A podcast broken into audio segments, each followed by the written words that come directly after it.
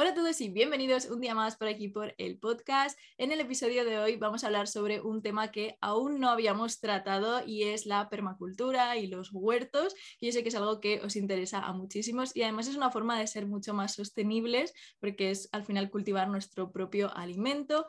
Así que bueno, pues para ello he traído a toda una experta y ella es Estela del canal Vida Verde.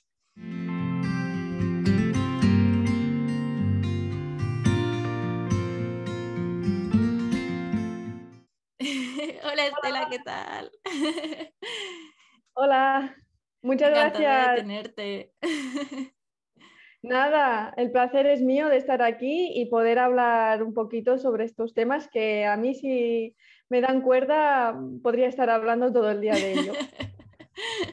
Sí, sí, es un tema súper interesante. Así que bueno, cuéntanos si quieres tú un poco de cómo, bueno, un poco sobre ti primero, de lo que haces, que tú eres, bueno, ella es creadora de contenido, que no lo he dicho, la podéis encontrar, ya has dicho, en YouTube, en Instagram, pero bueno, cuéntanos tú un poquito más sobre ti. Sí, eh, básicamente tengo como dos, dos, caminos, por así decirlo. Tengo eh, la parte de creadora de contenido, tanto en YouTube, que es donde estoy bastante activa actualmente, y también por Instagram. Eh, por allí voy compartiendo cosas sobre permacultura, huerta, consejos y estas cosillas. Y además tengo eh, mi propia escuela de horticultura que se llama Escuela Hortelana Vida Verdi y ahí ya sí es una escuela donde puedes encontrar diferentes cursos. También hay un club que está muy chulo porque cada mes me reúno con ellos para ver cómo está la huerta y hacemos un poquito de piña y está muy guay. Eso está muy guay, sí. Sí, sí, la verdad estoy muy contenta de, poder ayudar a las familias ¿no? a, ver su evolución, cómo mm, empiezan desde nada a cultivar y me van enseñando fotografías de sus pequeños logros y es que a veces hasta quedo mm, ah, súper sorprendida de lo que consigue en su primer año. Hay algunas personas que digo, ostras, es que eh, yo mi primer año, eh, o sea, hola, yo mi primer año conseguí una cosa así, o sea, estoy súper contenta de ver de que realmente, ¿no? Eh, pues toda esta esta transición o esta, pues cuando transmito los conocimientos, realmente hay gente que lo capta muy bien, la esencia, mm. y lo puede trasladar a su pequeño espacio y lo consiguen, ¿no? Yo solamente hago como de portavoz, y, mm. pero son ellos los que realmente lo, lo tienen que hacer, ¿no? A, partir del trabajo, de los cuidados y todo esto. Entonces, que estoy... Es un trabajo pues que me, me llena mucho porque ves que, mm. bueno, la gente el propósito que se había hecho pues lo consiguen, ¿no? A, la mm. larga. Qué guay, qué guay. La verdad que es que es como tener todo, todo reunido y que te guíen y eso a mí me pasó. Nosotros, bueno, con mi madre siempre he tenido como huertito, siempre le ha llamado mucho y teníamos, pues, teníamos un balcón muy grande y pusimos en macetas y tal. Y a ver, no fue mal, pero no fue una pasada. Pero luego tú, cogimos uno de tierra en el que estaba, era como un señor que tenía todo el terreno y lo dividía y tal. Entonces, claro, pues le podías preguntar todo lo que quisieras, te ayudaba un montón y la diferencia, una pasada, claro. Sí, no, es que, a ver, mm, yo siempre digo, la horticultura es algo que es muy intuitivo, porque mm. es como si lo tuviéramos dentro de nuestro ADN. Llevamos siendo agricultores muchos más años, ¿no? Dentro de la existencia del ser humano, hace muchos más años que cultivamos nuestra propia comida que estamos pues trabajando en una fábrica o delante de un ordenador o lo que mm. sea, ¿no? Entonces que ya eh, el contacto con las plantas es como que tenemos que volver a sacar de una parte nuestra que puede ser mm. está por ahí escondida, pero es que allí y es que de seguida el vínculo con la naturaleza ah, se despierta muy fácilmente, ¿no? Y mm. si tienes una persona que sea tu guía, que te diga, mira, este, esto te indica esto, ¿no? Como te transmita el idioma de las plantas, por así decirlo. Es como aprender algo, un, Mm. idioma de, de cero, ¿no? Mira, cuando las hojas están así, pues significa esto.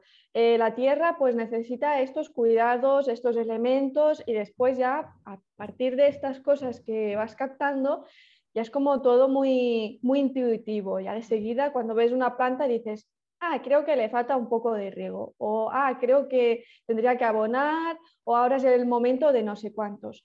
Y Mm. ya cuando llevas un año, dos años, ya es como que lo haces por inercia y todo. Mm, Sí, sí, sí. O sea, al final es ir aprendiendo y con el tiempo te vas haciendo a eso. A mí me pasa, bueno, yo tengo solo macetitas ahora en el balcón porque no tengo espacio para huerto ni tiempo, la verdad, pero me encantaría y en el futuro lo tendré. Pero es verdad que cada vez como que vas identificando más. Con las plantas de casa también me pasa, ¿no? De esto de dices, "Jo, sé que esta necesita riego ya porque las hojas me lo están diciendo. Exacto, sí, sí, sí. Mm, Eh, es todo muy intuitivo y además em, también, eh, pues eso, el contacto con la naturaleza de seguida es como que es algo que, mm, que te nutre mucho, ¿no? No solamente por el hecho de, ah, bueno, puedo cosechar unas hortalizas que son frescas del día y pues eso, que son libres de químicos y sé que lo he Mm. cultivado yo. También yo veo que a la gente le encanta mucho y, y a mí también es el hecho de estar allí en la huerta, tener una excusa para estar al aire libre, eh, Sí. pues también ensuciarte las manos, ¿no? Que a veces eh, cuando llegamos a la edad adulta es como que, no, esto de ensuciarse las manos o embarrarse son cosas de niños pequeños, ¿no? Y dices, pero la vida tiene que ser divertida. ¿cómo que tenemos que siempre ser políticamente correctos? Y la huerta es como tienes la excusa de pues Mm. dejarte y liberarte y, y hacer lo que te dé un poco la gana, ¿no? Sí, totalmente. A mí también me parece como un poco de terapia. O sea, para mí hay muchos momentos que digo, me voy a salir con mis cuatro plantas que tengo, pero bueno, voy a, a mimarlas un poco, aunque sea mirarlas, o me da igual, pero me relaja un montón. O sea, es ese momento como de, de paz también. De- Sí, bueno, de hecho, de la huerta, eh, yo siempre digo que mm, es una hortiterapia en realidad. Y, y hay estudios que, que- que se han hecho que, bueno, demuestran eh, la, la gran capacidad que tienen las plantas de, de sanarnos, ¿no? Mm, Y por ello, en las escuelas y también algunos centros eh, para abuelos o centros médicos, mm, ponen huertos allí para que la gente pues, pueda relacionarse con las plantas. Porque a veces, yo que sé, por ejemplo, gente conflictiva, eh, pues que ha pasado alguna cosa en su vida o que tienen, pues eso, son agresivos o lo que sea, ¿no? mm, eh, pues muchas veces en algunos centros se hacen terapia a partir de- del cultivo de las plantas, porque tú estás allí eh, regando las plantas o plantando o haciendo lo que sea, ¿no? que es una actividad bastante sencilla dentro de lo que cabe y muy manual. Y a partir de esto, pues eh, las personas que los guían a ellos pueden entablar otro tipo de vínculos mucho más, em, pues no sé cómo decirlo, mucho más estrecho y también de una manera mucho más cordial mm. que, por ejemplo, si estuvieran allí en el centro y simplemente hablando, ¿no? En cambio, allí que están haciendo una actividad que además a ellos les puede relajar y pueden estar entretenidos y pueden Mm. sentirse útiles, que también es una cosa Es muy, importante. mm. muy importante que da la horticultura, ¿no? Y bueno, por eso que la hortiterapia realmente en sí sí que existe y se Sí. utiliza. Lo Sí, que sí, pasa es que aquí. aquí en España no se ve, puede ser tanto, pero mm, sí, sí. A mí me sorprendió porque aquí en Pamplona, donde vivo ahora, eh, sí que hay en casi todos los centros escolares y residencias de ancianos, hay en todas huerta, en plan, que bueno, los que son, están más capacitados son de los mayores, por ejemplo, son los que pueden hacer y eso, y con los niños también se les enseña mucho eso. Yo que soy de, o sea, que me criado en Málaga, eh, sí que estuve en un instituto que me acuerdo que había un profesor que era muy guay y teníamos huerto, teníamos compost y todo, o sea, era muy guay, pero claro, o sea, dábamos huerto, nada, 10 personas, o sea, no más. Pero aquí sí que lo veo como que es más común y funciona muy bien, porque luego hay muchísima gente que, que le gusta y hay eh, algo que me sorprendió, que hay muchos huertos urbanos, aquí al lado de casa, dos calles, tengo uno que bueno, yo no participo, pero me encanta. Pues saco al perro y me voy y veo cómo van las plantitas. No digo, ¡ay, qué bien! Cómo están creciendo las, las lechugas, las habas, no sé. O sea, como todo voy, viviendo todo el proceso y es muy guay porque es comunitario y eso. Y yo no lo había visto en otros sitios así. Aquí es como que van un poquito más avanzados en eso. Mm. Sí, sí, sí, yo también, por aquí Cataluña también lo veo. De mm. los últimos años, sobre todo las mm. escuelas, de, primaria, sobre todo, eh, están empezando a implementar casi todas una huerta escolar, ¿no? O por lo menos poder visitar la huerta de alguien que esté allí cerca y que los niños ya desde pequeños puedan establecer este vínculo que es súper importante, ¿no? Sí, sí. Y sobre todo conocer, yo creo que para los niños y eso es conocer de dónde viene lo que comemos y todo el proceso y todo eso, yo creo que ayuda mucho también a ser como conscientes de, de las cosas y de la, bueno, de la vida en general, ¿no? Te enseña mucho, al menos desde mi punto de vista. Mm. Sí, sí, no, exactamente. Y ya dándole una vuelta más a ello, porque yo siempre eh, estoy como apoyando la causa, es que mm. los niños, aparte de esto, vean que también se podrían dedicar, si quisieran, ¿no? A, mm. a cultivar sus propias hortalizas, porque es como que, bueno, yo por lo, por lo menos en mi escuela, a pesar de que iba a una escuela que era una, es una escuela verde donde ya se procuraba hacer eh, actividades al aire libre, también se le daba mucha importancia a la autonomía de los niños, ¿no? ya se empezaba en esa escuela. Ahora, ahora, tienen, ahora, bueno, ahora tienen ahí una movida, están, tienen una huerta muy grande, pero bueno, mm. eh, cuando yo iba todavía no estaban tan tan, evolucionados ¿no? en este aspecto, pero mm. eh, el caso, Alan se me ha olvidado, no sé qué te iba a decir. Que imagino que os, mm, os, mandarían directamente como a estudios, universidad, tal, no sé qué, ¿no? O sea, que animaban a eso. imagino que sería algo así. Sí, eh, que había perdido el hilo, perdona. Eh, el caso es que cuando vas a la escuela desde pequeños, se te va como enseñando todas esas cosas que de mayor te podrías dedicar. A, yo qué sé, eh, profesor de matemáticas o podría ser, eh, yo qué sé, médico, médico, lo que sea, lo que sea, ¿no? los oficios más, más recurrentes, pero en cambio cosas como Mm, que son súper básicas para la supervivencia de todos, como alguien que se dedique a, cultivar pues, la comida, no te lo dicen, o sea, es como que lo dejan ahí ah, detrás y ya cuando vas a la ESO, el instituto, en algunos niños y sobre todo los conflictivos, los que se les da mal eh, los estudios por la razón que sea, en mi instituto, por lo menos si funcionaba así, pues a esos niños se les dice, pues si quieres puedes aprender jardinería.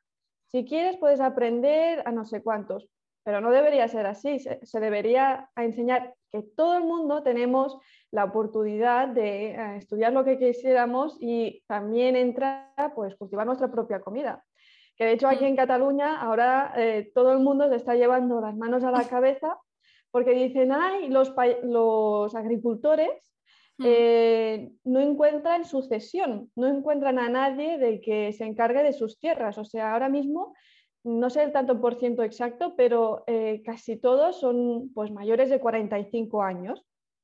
Y de, pues, jóvenes agricultores hay súper pocos. Entonces, eh, constantemente van saliendo noticias de tal persona se ha jubilado y ahí se queda, ¿no? O sea, nadie más va a llevar sus tierras y todo este proyecto que se llevaba haciendo cientos y cientos de años, pues ya se, cierra, ¿no?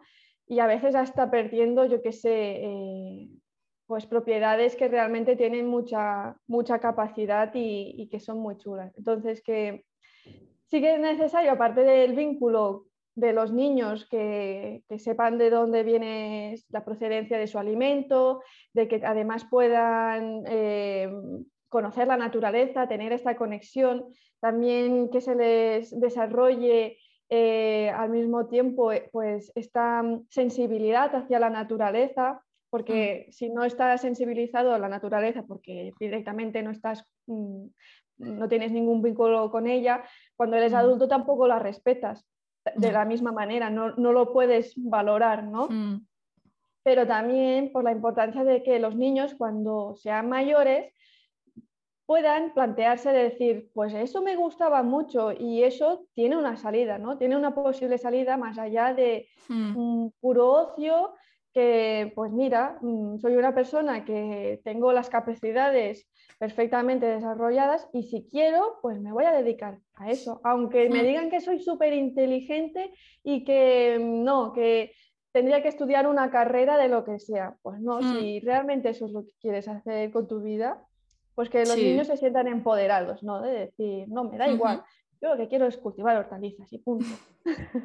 Me encanta, me encanta eso. Yo siempre he sido de las que dicen que, que hace falta más gente que se dedique a los oficios, o sea, a los oficios de, de siempre, porque ahora faltan en todos, o sea, eh, faltan de carpintería, faltan de tema de, de hierros, de tal, fal- bueno, faltan de electricistas y de todo, o sea, en horticultura y en cultivo y todo eso me imagino que muchísimo también, porque es en los última, las últimas décadas, yo creo, es como que se ha calificado como trabajo de como más de, o sea, ¿cómo decirlo? Sino como menos valor, ¿no? O sea, que, que ese trabajo Sí. tiene menos valor y que tienes que ser como eh, poco listo y tal para dedicarte a eso.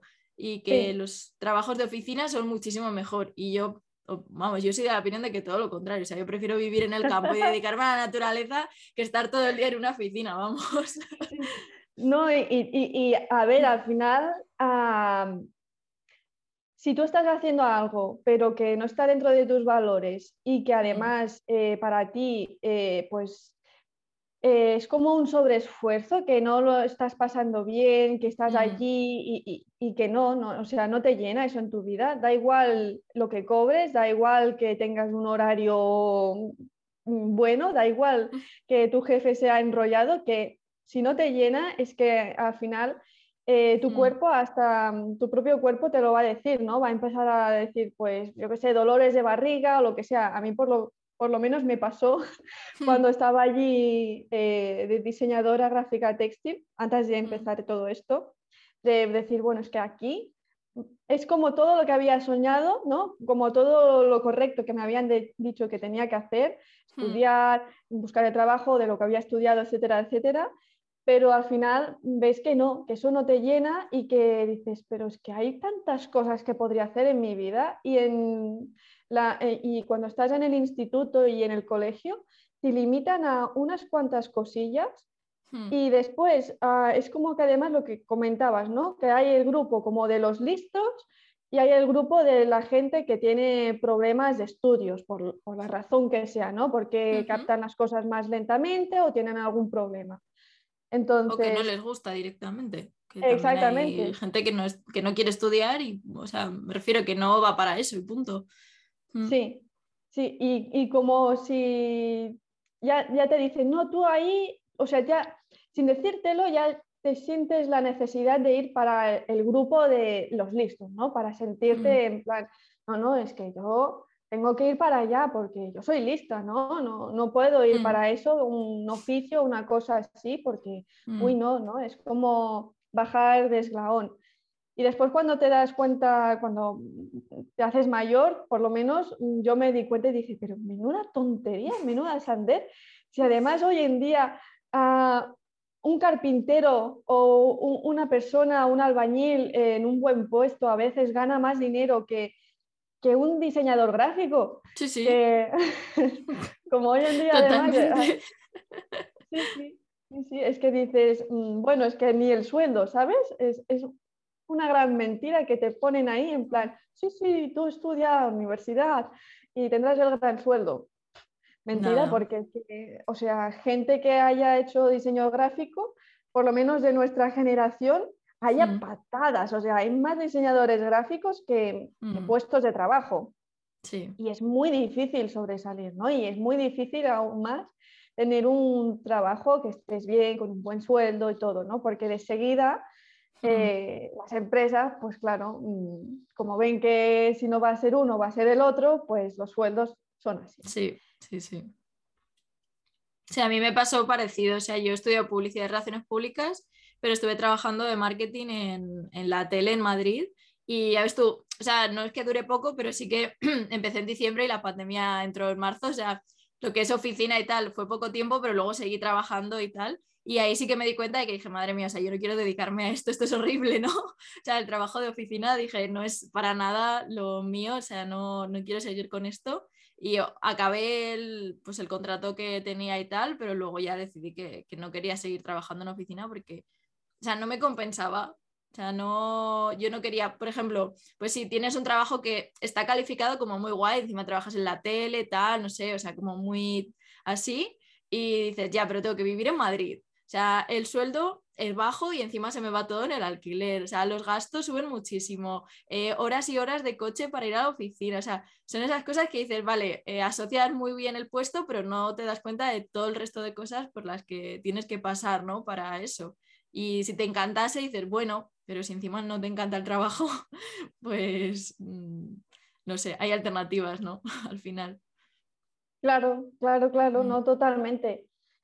Sí, sí, totalmente. Por eso yo creo que es súper importante que ya desde buenas a primeras, desde pequeños, pues mm. podamos tener un abanico y que tampoco hayan estos prejuicios, ¿no? De decir. Eh, el grupo de los listos hacen esto y el grupo que tiene dificultades hacen lo otro, ¿no? Mm.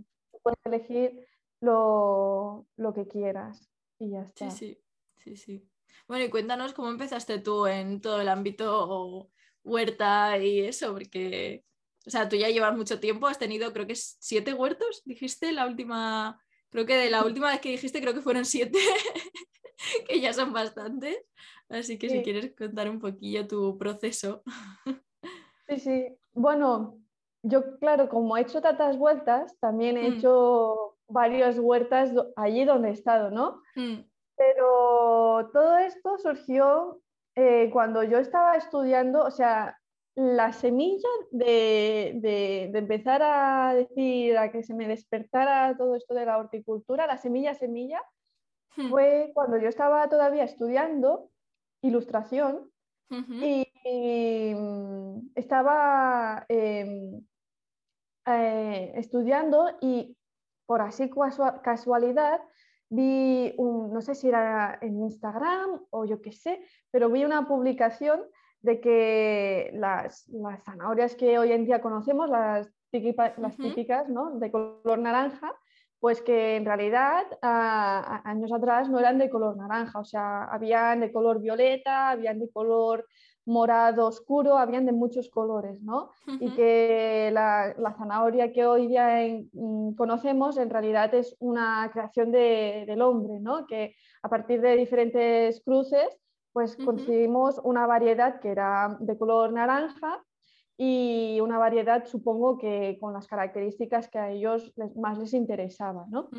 Y que debido a esto, las otras variedades, las, eh, las de toda la vida, las reales, ¿no? Se estaban perdiendo, ya no se comercializaban y ni las semillas ya se estaban perdiendo, ¿sabes? Y yo dije, ostras, pero esto es horroroso, o sea, estamos hasta destruyendo la comida, o sea, estamos perdiendo las especies de comida mm, reales, ¿no? Y, y, fui investigando y vi que no solamente pasaba con las zanahorias, que pasaba con otras hortalizas, que también comemos, ¿no? Las lechugas y demás. Y dije, ostras, pero entonces la comida que nosotros comemos en realidad no es como comida que sale así porque sí, o sea, no es una comida, es comida que ha estado modificada genéticamente y que, o sea, nosotros no podemos elegir, en realidad están eligiendo eh, ellos por nosotros, ¿no? Lo que tenemos que comer en los supermercados, sobre todo tienes eso y punto. Y es como tu alimentación va a ser esto porque es lo que hay aquí y es lo que puedes comprar. Y a partir de eso me, me, cambió el chip, ¿sabes? Me cambió el chip de ver la comida de otra manera y dije, me indigné, me dije, pues ahora me voy a cultivar mi propia comida. ¿Sabes qué te digo? Como hmm. ahí me venden las zanahorias de color naranja que ellos me dicen que tengo que comer esto de zanahoria pues voy a buscar las semillas de, de las zanahorias de, estas, de, otras variedades que sean mm. tradicionales y, me lo voy a empezar a cultivar. Y ahí empecé con una huerta urbana en el piso de mm. estudiantes.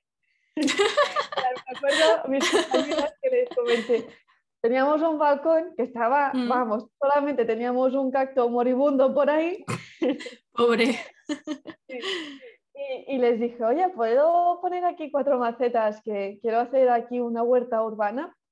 Y me dijeron, sí, sí, tú, tú haz lo que quieras, porque igualmente no, no estábamos allí mucho, ¿no? Y, y ahí empezó, ahí empecé el, el, el proyecto este mío de, de- de empezar a cultivar Mm, y a raíz de esto lo enlacé también con mi proyecto de final de ilustración, que mm, fue el libro de mi primer huerto urbano. mm, Yo allí pues enlacé esta, esta cosa que tenía, ¿no? Este remordimiento que yo tenía de que se conociera más eh, pues la comida real, el valor de las hortalizas y dije, ¿cómo puedo hacer que la gente eh, pueda captarlo, ¿no? pueda ver lo que yo he visto? Y digo, pues mira, ah, cultivando tu propia comida, que es lo Mm. más sencillo, ¿no? Ah, que es lo que te conecta directamente con, con la tierra, con la naturaleza, es como que te conecta directamente. mm, Mm, Hice este proyecto que se llama Mi primer huerto urbano y bueno, lo presenté, todo fenomenal y siempre a cada año eh, en Cataluña ah, dan unos premios para los mejores proyectos de ilustración. Y ese año pues gané uno de esos premios y vete tú la Mm. casualidad que ahí ese año en la presentación había una editorial y me ofreció publi- publicar el libro. Y yo dije, ostras, por supuesto, ¿no? Sí. Yo pensaba que este libro se quedaría aquí en un cajón, ¿no? El cajón del olvido de los proyectos de cuando estás estudiando. Y digo, Mm. pues sí, adelante, ¿no? Y ahora, de hecho, está tan- todavía está eh, en Mm. librerías y así. Y a partir de ahí, pues eh, todo esto, toda esta movida que yo hice, lo fui compartiendo también en redes sociales, ¿no? Paralelamente. Y empecé a descubrir que había más frikis de la horticultura gracias a Instagram. Y vi que la gente compartía cosas y dije, hostia, pues esto está, está guay, ¿no?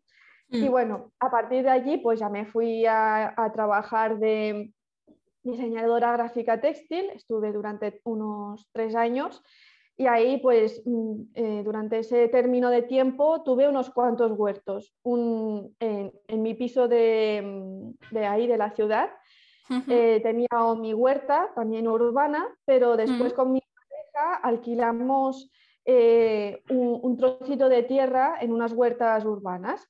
Entonces se nos quedó pequeño el trocito de tierra y alquilamos otro. Y así unas cuantas veces, y así unos cuantos cachillos, ¿no? Y además algunos los cambiamos porque después descubrimos que había otro cacho que era más grande y que así ya lo podíamos tener unificado. Entonces en ese tiempo, no sé cómo nos lo hicimos, pero en, en esos tres años pues tuvimos ya unas cuantas huertas, ¿no? Empezamos unas cuantas veces. Mm, Y Qué guay. después, a partir de allí, eh, por diferentes cosas de la vida, Mm, eh, mi pareja y yo pues nos encontramos que eh, dejamos los, nuestros trabajos mm, y nos planteamos, dijimos, vale, buscamos algo de lo nuestro otra vez, pero diferente, que puede ser encajemos mejor y demás, o mm, no sé, cambiamos de vida, ¿no? Hmm. Cambiamos. Damos un giro. Sí, Y ahí es cuando empezamos a estudiar eh, diseño en permacultura y nos fuimos a estudiar durante seis meses a- en Monsanto, en el Instituto de Permacultura. Mm, Y ahí fue ya el cambio de paradigma total para mí, sobre todo, porque yo era una persona que siempre estaba como eh, con el pensamiento de sí, eh, a mí me gustaría vivir a la ciudad porque yo lo quiero tener todo cerca, quiero ir en bicicleta a todos sitios, eh, me gusta coger el tren y bueno, de hecho me sigue gustando estas cosas, ¿no? Pero ahí vi que, que no, que, o sea, yo estaba llevando un estilo de vida eh, en la ciudad. Tú imagínate a mí y a mi pareja eh, con el gorro de hortolanos, eh, con la azada en la espalda con las herramientas, eh, caminando por el medio de la ciudad y embarrados. Y imagínate, pues el cante que dábamos, ¿no? En mm. plan, ¿estos de dónde han salido aquí? Porque evidentemente no encajábamos en ese, sitio. Y cuando ya fui ahí en, en, el Instituto de Permacultura, que estaba mm. en una zona rural, pues dije, vale, yo creo que ahí, eh, en una zona rural voy a estar mucho más en armonía, en coherencia mm. y además voy a poder explorar muchísimo más de lo que he estado haciendo hasta ahora, ¿no? Porque mm. la zona urbana te limita, o sea, tienes muchas limitaciones, no solamente por el hecho de la tierra, también por el piso, o sea, mm. el piso, pues las habitaciones, nosotros teníamos que hacer las mil y unas para guardar los tomates para servar o las cebollas para servar. Hmm, sí, sí. Teníamos un armario de casa para un armario que era de ropa, pues quitamos todo lo de ahí y pusimos cebollas, pusimos todas las cosas porque claro, mm, el espacio pues e, e, es, limitado, ¿no? Un, piso no está pensado para, para, una persona que sea hmm. pues, hortelano ni hago cosas así, ¿no? Y, a raíz de eso, pues empezamos a pensar y dijimos, pues mira, nos dimos un tiempo y durante ese tiempo que estábamos estudiando, eh, yo me puse a buscar alternativas de, para vivir, ¿no? Me lo planteé todo, desde una ecoaldea a compartir pues casa con otras personas que también tuvieran un proyecto, unas eh, cosas similares a nosotros eh, masovería y comprar, alquilar, todo, ¿no? Vimos todas las posibilidades. Y finalmente eh, encontramos una, un, anuncio que se estaban buscando unos masoveros. Masovés, uh rápidamente aquí por si alguien no sabe este término. Es una persona que está pues cuidando de una masía, una casa de campo, hmm. a cambio de, pues a veces de, un sueldo mensual o a veces que directamente te dan una casa gratuita, pero tú tienes que espabilarte y arreglar la casa y lo que sea necesario, En nuestro caso, pues eh, había un sueldo, había un sueldo de, trabajador. Entonces fuimos allí nos enamoramos del espacio porque era una masía en medio de la montaña, unos bosques frondosos, centenarios, caballos semisalvajes corriendo por allí. Hmm. Era pues un, y es un espacio precioso, ¿no? Lo que pasa es que estás aislado en medio de hmm. la montaña a 40 minutos en coche de cualquier cosa. Hmm.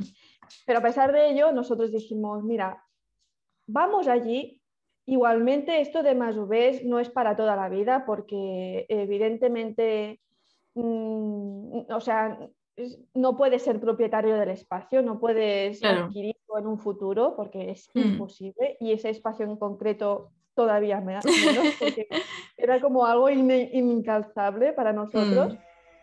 Y dijimos, mira, vamos a explorar, vamos a probarlo. Oportunidades así en la vida no se te presentan siempre, ¿no? Hmm. Y dejamos todo, dejamos nuestro piso, nuestra estabilidad de la ciudad, todo, cogimos cuatro cosillas porque además nos íbamos a vivir a, un cacho de la masía, porque las masías mm, a veces no están reformadas por completo, ¿no? Y hmm. nosotros teníamos pues un loft, o sea, era hmm. una, una sala grande con un trozo que teníamos ahí, la cocina y nuestra habitación y la única estancia que estaba cerrada era el cuarto de baño. Y tuve que deshacerme de un montonazo de cosas. Minimalismo a tope, ¿no? o sea, ahí aprendí el minimalismo, pero a, a la fuerza, ¿sabes? Sí. sí, sí. Vamos, y nos fuimos allí y ahí ya fue, mm, mm, bueno, todo lo que habíamos aprendido de permacultura fue el momento que lo, pusimos en práctica. Pusimos en práctica un montón de, cosas, ¿no? Y, de explorar, de aprender, de, conectar con la naturaleza como nunca antes, ¿no? Y también mm. eh, verla desde otra perspectiva que no, no había podido verla, ¿no? Desde una perspectiva sin filtros, completamente mm. salvaje, porque ahí te das cuenta de, que muchas veces nosotros como transformamos la, realidad de algunas cosas, ¿no? Les, Mm. ponemos nuestras emociones, pero es que Mm. realmente a veces la, la- la naturaleza es más simple, o sea, es supervivencia y a veces es magnífica, eh, que dices, ostras, qué momento tan bonito, pero a veces te encuentras cosas pues que dices, ostras, pero es salvaje, ¿no? Eh, la supervivencia de animales, de ver, pues eso, animales atacándose eh, y cosas por el estilo, que, o encontrarse pues algún cadáver por el medio del bosque de algún animal que, pues eso que ahí ves, pues realmente, ¿no? Hay el depredador y la víctima, pero Hmm. que, que gracias a, a esto, pues los otros animales pueden sobrevivir en, en medio del bosque, ¿no? Sí, claro. Y, y bueno, ahí es pues el cambio de paradigma total para nosotros y sobre todo conectar con la naturaleza Mm. y, y- aprender mucho más de ella, ¿no? Mm. Y ahí estuvimos pues un par de años, un par de años, dos inviernos que han sido seguramente, no, no diré los más duros no diré los más duros de mi vida porque la vida todavía puede presentarme muchísimas cosas, ¿no? Pero de, de vivir en un sitio que era mediterráneo total a irme a alta montaña y ahí el invierno pues nos quedábamos sitiados a completamente, pues eso, que no podíamos salir de, de la casa ni nada porque teníamos Mm. un metro de nieve y, y- y, bueno, nos teníamos que abrir camino Mm. entre la nieve para dar comida a los caballos y, y otros animales que estaban allí, pues es una experiencia que, que- que, bueno, mm, es que creo que me quedo corta por explicarlo, ¿no? Porque realmente ahí Mm. se te despierta tu- tus instintos de supervivencia más, no sé, más, más escondidos, porque realmente ahí Sí. dices que o me espabilo o es que me quedo aquí congelado. Sí, Y es sí. que aquí no me pueden venir a rescatar, porque además estaba con nieve, que no puedo salir Mm. con el coche y a un helicóptero difícil- difícilmente también puede acceder, ¿no? Si, Mm. Hay mm, demasiada, pues, mm, tempesta y así. Entonces, Mm. entonces, que ahí pues te dice, mm, cuidado con lo que vas a hacer, cuidado Mm. con esto y cuidado con lo otro, ¿no? Y a partir de allí, do- cuando estábamos ahí eh, viviendo como más UVs, es cuando empecé a desarrollar el proyecto de Vida Verde. Que ahí ya es cuando hice el cambio de decir, vale, creo que quiero tirar por aquí, ¿no? O sea, quiero, todavía no lo tenía muy claro, porque yo también no me, no me lo creía, era como, bueno, para mí esto es un hobby, sí que me gusta, sí que veo que se me da bien dar consejos, porque iba dando algún consejo de vez en cuando, ya por Instagram, sobre todo, Sí. y dije, creo que es lo que me gusta, ¿no? De, de esto de enseñar a las, a las personas que realmente ellos pueden empoderarse, cultivar su propia comida, hasta irse a vivir en el campo si ellos es lo que desean, cambiar su estilo de vida, ¿no? Mm. Y a partir de ahí, pues le fui dando forma poco a poco a Vida Verde hasta ahora, ¿no? de una manera muy... Lo he intentado resumir lo más que Mm. pueda, pero es que han habido pues como muchos, muchas fases y muchos giros Sí. en unos pocos años, del Hmm. momento que estaba ahí explorando Mm. hasta el momento que realmente digo, ostras, esto puedo yo también eh, transmitirlo a otras personas y empoderarlas y darle forma, una forma más estable, unas bases pues del proyecto, que es lo que ahora mismo, ahora mismo tengo. Mm, qué guay, qué guay. Yo ese proceso más o menos lo he ido viendo de los vídeos, sobre todo a raíz de, de la, de la parte de la masía, de ser más over y eso. Y, y la verdad que es muy guay. Que los que quieran ver el tema de las nevadas y eso que yo flipé, tienes ahí unos cuantos vídeos con el invierno y tal, que son muy Sí. guays de ver, de, de ver cómo es. Y bueno, el paisaje, o sea, una maravilla, madre mía.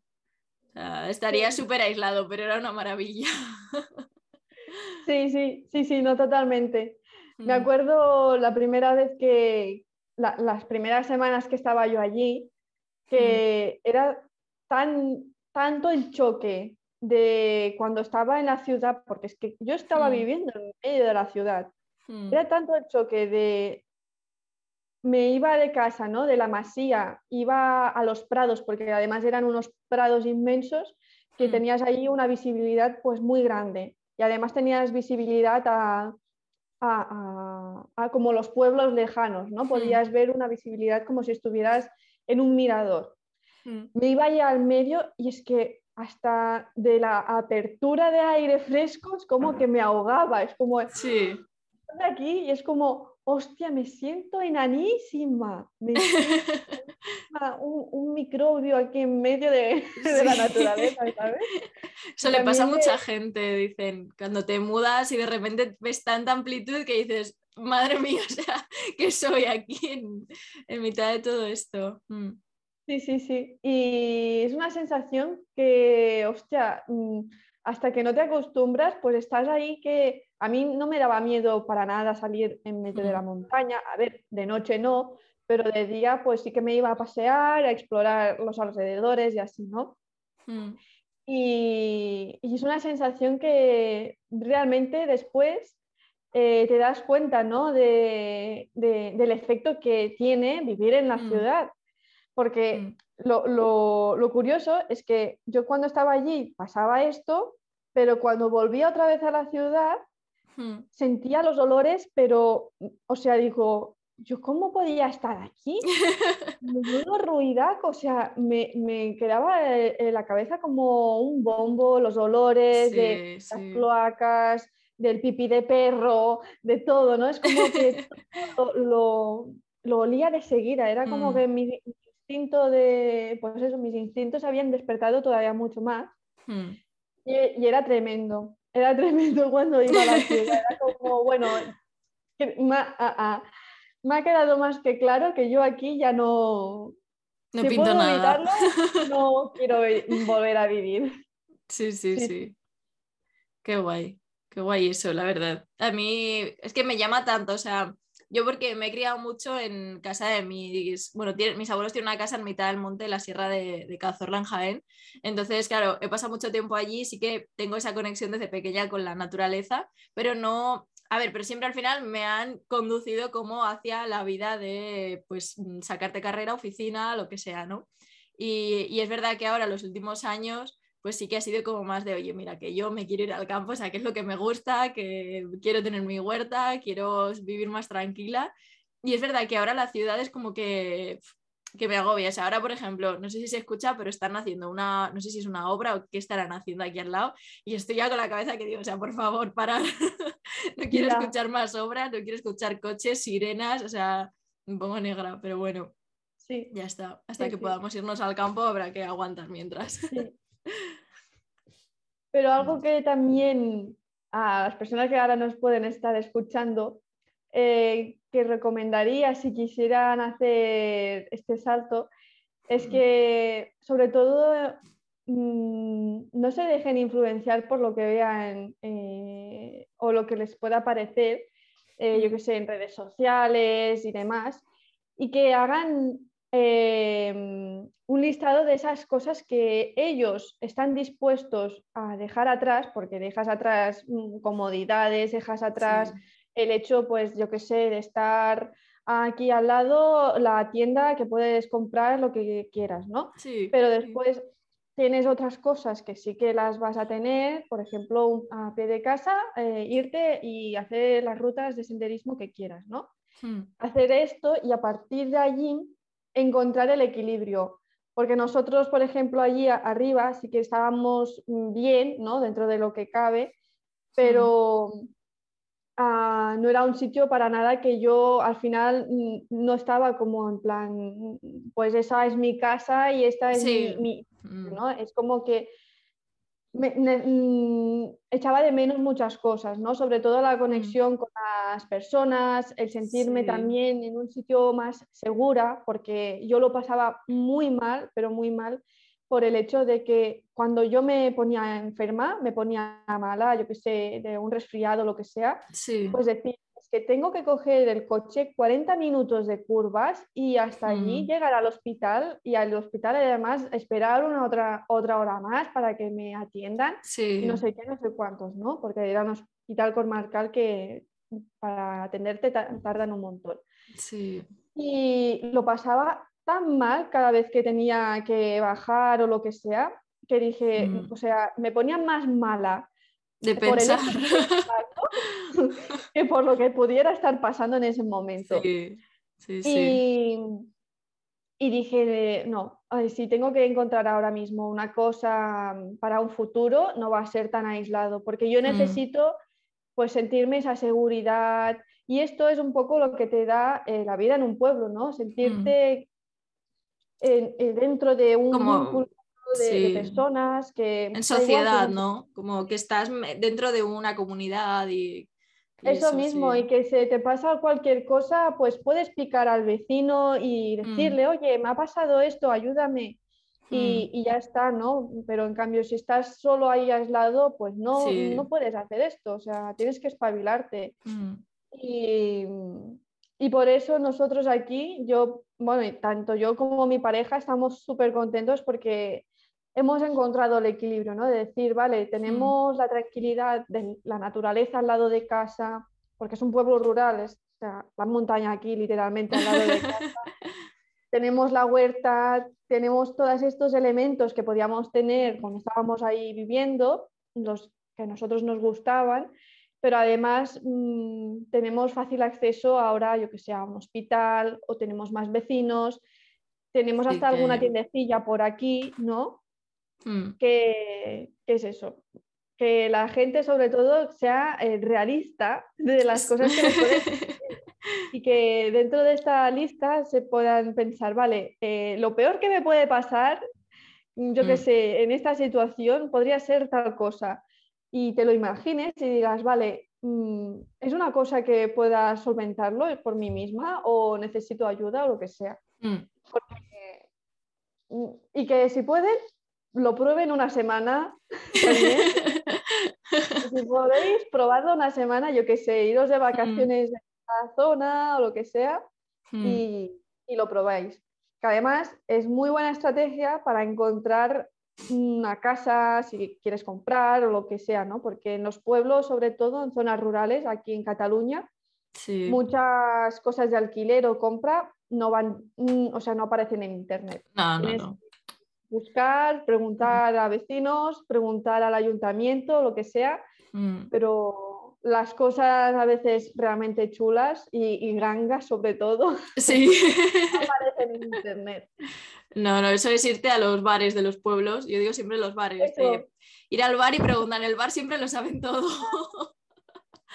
Sí, El sí. bar y la panadería también, si tienen Sí, sí, panadería hay también. también. Sí, sí. Los comercios, es como los comercios que hay, a vete y pregunta ahí, que seguro que nosotros, por ejemplo, ahora, pues sí que est- no estamos como buscando para irnos inmediatamente, pero sí que miramos, pues yo qué sé, por si sale algo, ¿no? En diciembre, por ejemplo, fuimos a ver una casa porque era en el pueblo de al lado de, bueno, el, el que tiene en casa mis suegros y tal, y dijimos, oye, pues mira, vamos a verla y tal. Bueno, pues al final no nos encajó, pero bueno, al, al menos pues estábamos como pendientes y ya te digo que son cosas que te vas enterando y ya pues, pues sabe el- la panadera del pueblo, la de la tienda de tal, pues ya saben que estamos pendientes por si surge algo. Pero es verdad que, que es la forma más fácil de, de encontrar. O sea, en el pueblo de, mi- de eso, de mis suegros y tal, allí no, o sea, no llegan a ningún sitio, vamos. O sea, te enteras porque alguien te dice, oye, que voy a vender y al día siguiente ya está vendida, vamos. O sea, es Claro. una cosa... mm, Sí, sí, sí, sí. No, Boca por aquí funciona totalmente Igual. igual. Mm.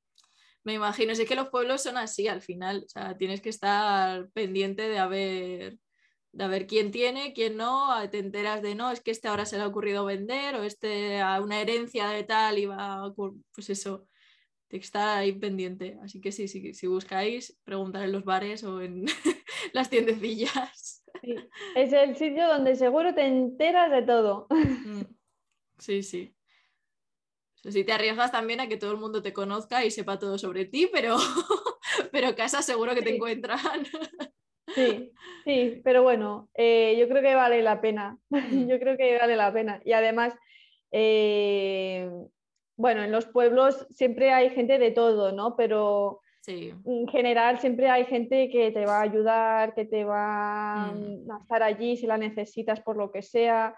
Y son Mm. gente pues muy maja, porque en general, por toda España creo que sucede lo mismo, que cada vez hay menos gente que, va a los pueblos mm. y sobre todo los pueblos pues han envejecido, ¿no? Mucha gente que hay en el pueblo son gente mayor y cuando ven a alguien joven, además nosotros que somos jóvenes y tenemos pues esta eh, aventura de, y proyecto de la huerta, Hmm. pues ostras, a, a, los abuelos y las abuelas que están por aquí le, les, les, gusta muchísimo vernos, ¿no? Al principio hmm. nos hacían muchas preguntas, es decir, ¿y esto cómo lo hacéis? ¿Y tú también cultivas?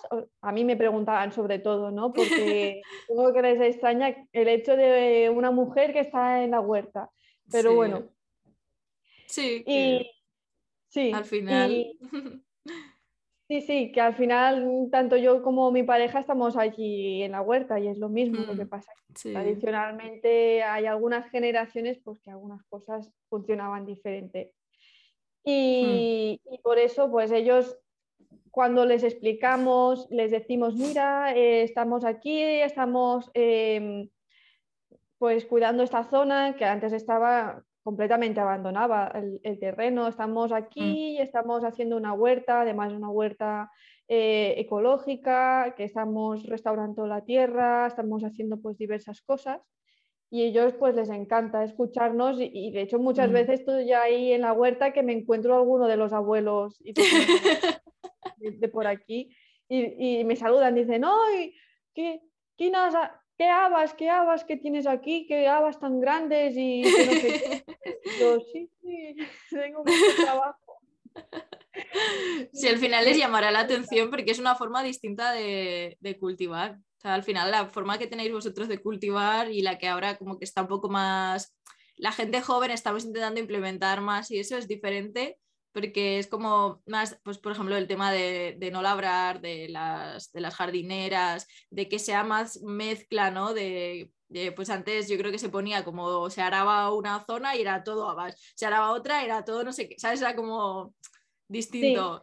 Mm. Sí, sí, sí. bueno, también viene a raíz de, los valores de, cuidar la tierra, cuidar el mm. entorno, eh, la flora y la fauna, ¿no? Eh, en general y mm, las, nuevas generaciones, por suerte, tenemos más sensibilidad y también más curiosidad que esto es la clave. O sea, si no se ha hecho antes es porque la gente no tenía la curiosidad, porque el conocimiento ya estaba. Por ejemplo, en Australia o en Canadá eh, llevan muchísimos más años que nosotros haciendo, cultivando de esta manera, ¿no? Mm. Y todo justo aquí en España se empiezan a ver gente realmente potente que, que está haciendo pues esto, que como la mancha de aceite que se dice, ¿no? De mm. proyectos muy, muy grandes, pues como tienen realmente una autoridad, eh, o sea, se dan cuenta ¿no? de que, por ejemplo, una plantación de olivos una plantación de viña, ¿no? Pues se puede llevar de otra manera mucho más sostenible y que además tiene un impacto positivo tanto para el hortelano, para su monetariamente también es mucho más eficiente y muchas otras cosas, ¿no? Mm. Y todo justo ahora nosotros lo estamos viviendo aquí, pero sí, sobre todo es por el hecho de la, curiosidad de, estas nuevas generaciones, que yo creo que mm. también es gracias al hecho de que nosotros hemos roto, por lo menos yo, no tenía a nadie que me enseñara ni me dijera, esto lo tienes que hacer así, esto lo tienes que hacer así. Hmm. Y también las redes sociales ayudan mucho porque puedes ver muchas cosas, ¿no? Antes, antiguamente, pues no podías ver lo que hacía el vecino o, el de más allá, ¿no? Hmm. Te fiabas de lo que decía tu familia porque te fiabas de, o, o quien sea, porque confiabas que eso estaba bien hecho y que además esa persona sabía cultivar. Pero ahora, ahora puedes ver otras alternativas, otras opciones, te puedes informar más, también hay mm. más estudios científicos de, que demuestran ¿no? que yo captura del carbono o la pérdida de materia orgánica en el suelo, cosas más técnicas, que a partir de ahí, si vas investigando un poco, ya dices, vale, pues yo voy a elegir esta técnica de cultivar, agricultura mm. regenerativa o con diseño de permacultura, porque eh, quiero realmente cuidar pues, la, la biodiversidad de mi Mm. espacio, conseguir unas hortalizas realmente saludables y tener todos Sí. estos beneficios. Cambio, Sí, sí. antes pues puede ser un poco más complejo. Sí, también lo de la variedad y eso, a mí, por ejemplo, me llama mucho el decir, oye, ¿cuántas variedades hay de ciertas cosas? El aprender a cultivar todo eso, integrarlo. Al final, yo creo que esa, lo que tú dices de la curiosidad, ya no es solo por las formas de cultivar, sino por la gran variedad que hay de, de cultivos que no somos conscientes de, de ello. O sea, no hay solo lo que tú decías de las zanahorias y tal, no hay solo un tipo de zanahoria, no hay solo un tipo de nabo, no hay solo, por ejemplo, los rabanitos. A mí me encantan y cuando vi que había unos rabanitos, los watermelon, estos tipo sandía, que son maravillosos por dentro, dije, madre mía, o sea, eh, ¿por qué no venden eso? O sea, yo quiero cultivarlo para poder comérmelo, o sea, qué guay. Yo creo que esa curiosidad es la que también nos está moviendo a seguir investigando todo lo que, toda la información que era disponible, pues yo me entero de estas cosas gracias a que en redes he visto que comparten fotos de estas verduras que son distintas, estas hortalizas, ¿no? Si no, no me hubiese enterado. O sea, si yo viviese en el pueblo y viese lo que cultivan, por ejemplo, en nuestro pueblo, o sea, el pueblo este que te digo que, que solemos, vamos, nos vamos mañana, eh, que solemos ir por mis suegros, tal, no sé qué, hay varias huertas, pero cultivan, pues eso, eh, calabacín normal, el verde normal que se vende en todos lados, zanahoria normal, pepino normal. Entonces dice, jo, con toda la variedad que hay, ojalá tener sitio yo para poder hacer todo esto y me entero gracias pues a eso, a lo digital. Yo creo que ha ayudado mucho en ese sentido a mm, como a esa chispa de curiosidad, de que la gente le entre eso. Mm. Claro, y a veces algunas variedades que son diferentes son tradicionales, o sea, Sí, a veces la otorgamos como el hecho de que sea diferente, que sea exótico y nada que ver, hay variedades tradicionales, hasta algunas son silvestres que después se pueden cultivar y es fascinante, ¿no? La posibilidad. Yo, por ejemplo, el pepino, pues nosotros estamos acostumbrados aquí del pepino mm, tipo italiano, el Sí. verde, sí. pero realmente después hay variedades, yo qué sé, el pepino limón, que es uno redondito, es amarillo y es una variedad, eh, no me acuerdo de dónde, pero yo lo compré en una, en una tienda de variedades tradicionales, o sea que de por aquí la zona debe de Seguro. ser. Y de flores, hay un montón, o sea, sí, sí. Ah, eh, es muy chulo descubrir porque te das cuenta que en el plato no puedes tener muchísimas cosas. Y también te Mm. conecta mucho con, con tu salud, ¿no? Con tu bienestar del día a día, de lo que comes y Mm. lo que está en el plato. Y yo ahora, por ejemplo, tengo una dieta que es ya desde hace años, que es 100% de, de, de temporada. O sea, para Hmm. mí ahora mismo es impensable comer un tomate o un calabacín. Y hay mucha gente que dice, no, yo quiero comer calabacín durante todo el año.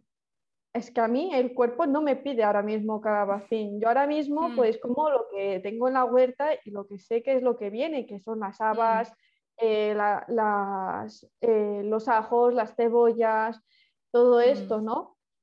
Y de hecho no he hecho para nada de menos el calabacín. Cuando venga el calabacín será pues maravilloso, que diré, aleluya, calabacín, ¿no? Pero después sé que lo voy a Sí. aburrir, cuando llegue agosto ya estaré del calabacín hasta el moño. Y después ya diré, no, quiero habas, ya estoy deseando las habas de, de cuando venga el frío, ¿no? Mm.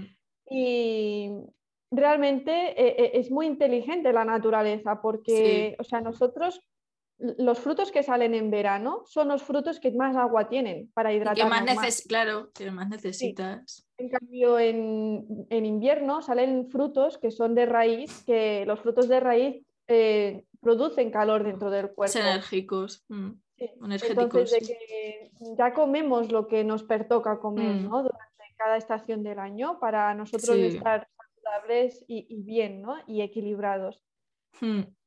Sí, yo siempre se lo digo, que, que la naturaleza es sabia y que nos da lo que nos tiene que dar en cada estación. Pues, por ejemplo, ¿por qué los cítricos son en invierno? Pues porque necesitas ese extra de, de vitamina C, ¿no? O la fruta que es, pues es lo que tú dices, con, con mucha más agua, pues es en verano porque bueno, necesitas esa hidratación. O sea, al final es que hay que seguir las, el, el curso de la naturaleza y con nuestra alimentación es súper importante. O sea, es que al final, no sé, hay Sí. que acostumbrarse a, a eso. Y además que es mucho más sostenible comer de temporada porque se van a necesitar mucho menos recursos. O sea, yo en ese Totalmente. sentido siempre lo hablo. Mm.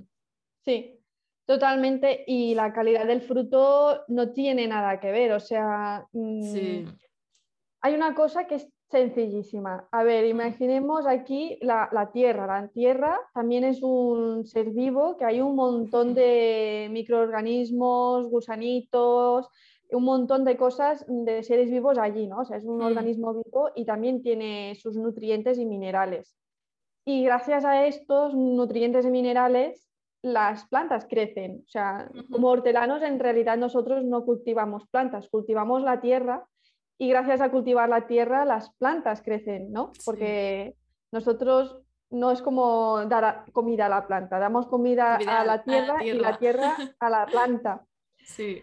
Entonces, si nosotros tenemos una tierra bien nutrida y bien alimentada, la mm. planta va a salir también bien alimentada y bien nutrida y con los, nutrientes necesarios, ¿no? Y, eh, y después va a dar unos frutos que también van a estar pues, ricos en minerales.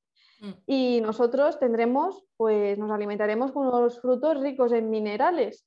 En cambio, si estamos cultivando en un suelo que está desgastado, está deteriorado, eh, pues esos frutos no van a tener los mismos minerales que un fruto donde se ha cultivado en una tierra realmente saludable.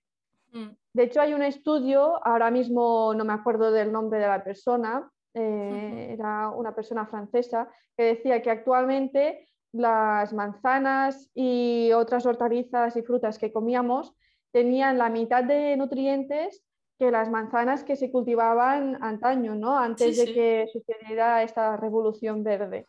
Mm. Entonces, que tenemos que llegar, el impacto que eh, produce la manera de cultivar es mucho más allá de simplemente la naturaleza, también es un impacto directamente a nuestra salud, porque si ahora mismo tenemos la mitad de nutrientes en una manzana, eso significa que mm. tenemos que comer el doble de lo que tendríamos que comer antes, ¿no?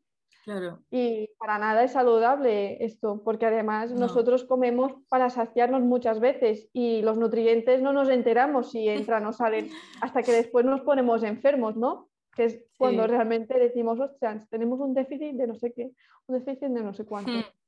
Sí, sí, eso se nota mogollón. O sea, yo seguro que lo habrás escuchado, bueno, tú llevarás tiempo ya sin ir a un súper a comprar eh, hortalizas, ¿no? Pero la gente hablas y dices, madre mía, es que compro eh, verduras, frutas, lo que sea, y dices, no saben a nada. O sea, ya es porque obviamente el cultivo es, mm, pues, pues malo, ¿no? O sea, no puedes pretender tener tomates en enero y que estén encima súper sabrosos, porque no es viable. Entonces, bueno, pues al final yo sí que, a ver, pues ahora mismo en mi huerta, mi balconcito, pues tengo cuatro cosas, mm, pero no me da como para comer. Pero lo que sí que intento es ir al, mercado, o sea, al mercadillo, ¿no? Que, vienen de la huerta. Encima aquí en Navarra hay muchísima huerta, o sea, se cultiva mucho y, bueno, o sea, una pasada las hortalizas que hay aquí, de, de, lo buenas y todo. Entonces sí que la diferencia es bueno, pues una pasada. Aún así sería más aún si lo cultivase yo, ¿no? Pero ya de por sí, de un súper a irte al mercadillo, ya notas muchísimo la diferencia. Y, y, es eso, porque dices al final, claro, estos son gente que tiene su huerta, que la cuidará mucho más, que es a menor escala al final, entonces pues cuando es a menor escala pues puedes dedicarle más tiempo, cuidar más cada, cada planta, ¿no? No es como la gran mm. escala de los supermercados y eso, y se nota muchísimo, claro solo hay que darse cuenta de eso para ver lo importante que es el cuidarlo todo, todo el proceso. Sí, pero a pesar de ello hay que tener cuidado también, porque mm. aunque sea a pequeña escala, mm. si no es un producto, un productor ecológico, las mm. hortalizas no dejan de ser unas hortalizas, no serán como las que te encuentres al supermercado, o sí, pero también van a ser unas hortalizas que llevan pues aparte de los químicos y además que están malnutridas, ¿no? Porque un suelo que se está machacando a base de productos nitrogenados, químicos y demás, no mm. tiene la misma biodiversidad mm, de vida dentro. Entonces, por eso la importancia de mm, producto local, pero además ah, ecológico, ¿no? Eh, con el sello ecológico. Y bueno, digo ecológico porque sello de agricultura regenerativa, por mala suerte, todavía no, hay. pero ya os prometo que en unos años va a salir, porque está habiendo un boom de agricultura regenerativa, Mm. sobre todo en el mundo de la viña, por lo menos aquí en Cataluña. Eh, está pues habiendo pues un boom de, de todo, de todo ello, porque Mm, la agricultura regenerativa comparte muchas cosas con agricultura eco- ecológica, que son los valores de cultivar sin químicos, mm, pero además le da mucha importancia a la salud del suelo. Por eso Sí. optam- optamos con técnicas, por ejemplo, dejar de labrar para que el suelo no lo perturbamos y, Mm. y otra serie de acciones, ¿no? Que eso la agricultura ecológica no tiene. La Mm. agricultura ecológica, tú puedes ver un campo de agricultura ecológica, lo pones al lado de un, de un campo de tradicional y vis- de- de Visiblemente no es. es lo Mm, mismo, es lo sí. mismo porque no procuran, algunos sí, pero no es tanto, ¿no?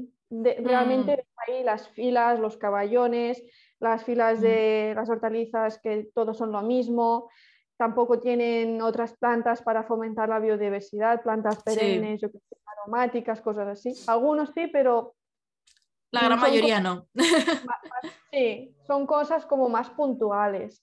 En Sí. cambio, en agricultura regenerativa realmente el paisaje es completamente diferente, porque Sí. se optan por estrategias, si son cultivados de hortalizas, pues eh, los bancales pues permanentes, que eso ya no tiene nada que ver con los Mm. caballos.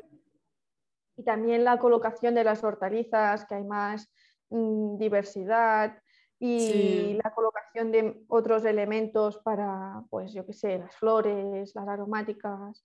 Para que nutran al final. Mm, Sí, sí, sí. Estás creando como, yo siempre digo, una huerta es como crear un bosque, pero tú eres eh, la persona que decide Mm. pues lo que hay en ese bosque, ¿no? O una un prado, Sí. mejor dicho, porque no, no hay árboles. Hay árboles.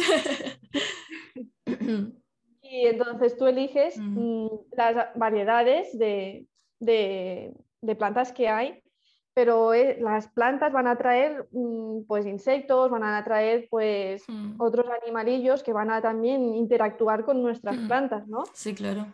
Y nosotros podemos hacer que sea una inter- Mm. interacción, pues que sea positivo o negativo, a partir de, de esos elementos que vayamos Sí. poniendo.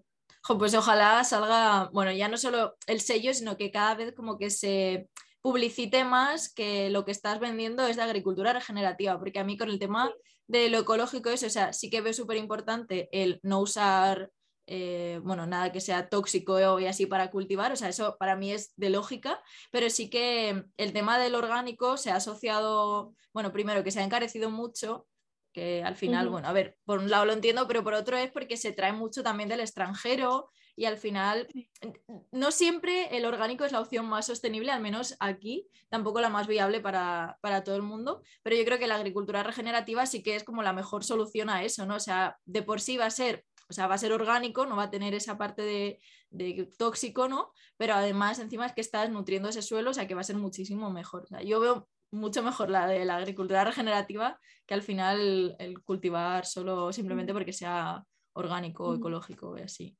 Sí.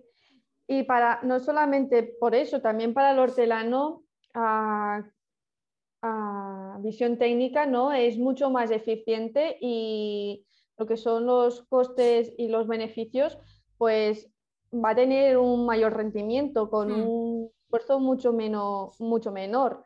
Y eso le dará pues que pueda ganarse mucho mejor la vida que con otras técnicas de, de agricultura. Y es por ello ¿no? que no tenemos que poner todo como una utopía de simplemente de cuidar la tierra, también tenemos que cuidarnos nosotros, que Sí. también eso es lo que hace la Mm. permacultura, ¿no? cuidar la tierra, los valores de Mm. la permacultura, cuidar la tierra, cuidar las personas y la repartición equitativa. Y la agricultura regenerativa tiene también inculcado este valor de decir, vale, tenemos esto, que queremos cuidar eh, la, la biodiversidad, la flora, la vida de la tierra, pero además queremos conseguir que para nosotros sea eficiente, que para nosotros sea rentable todo esto, ¿no? Sí. Monetariamente, porque al final, si no se puede ganar la vida el hortelano, mm, apaga y vámonos, ¿no? sí, sí, sí. ya no tiene ningún Mm. sentido.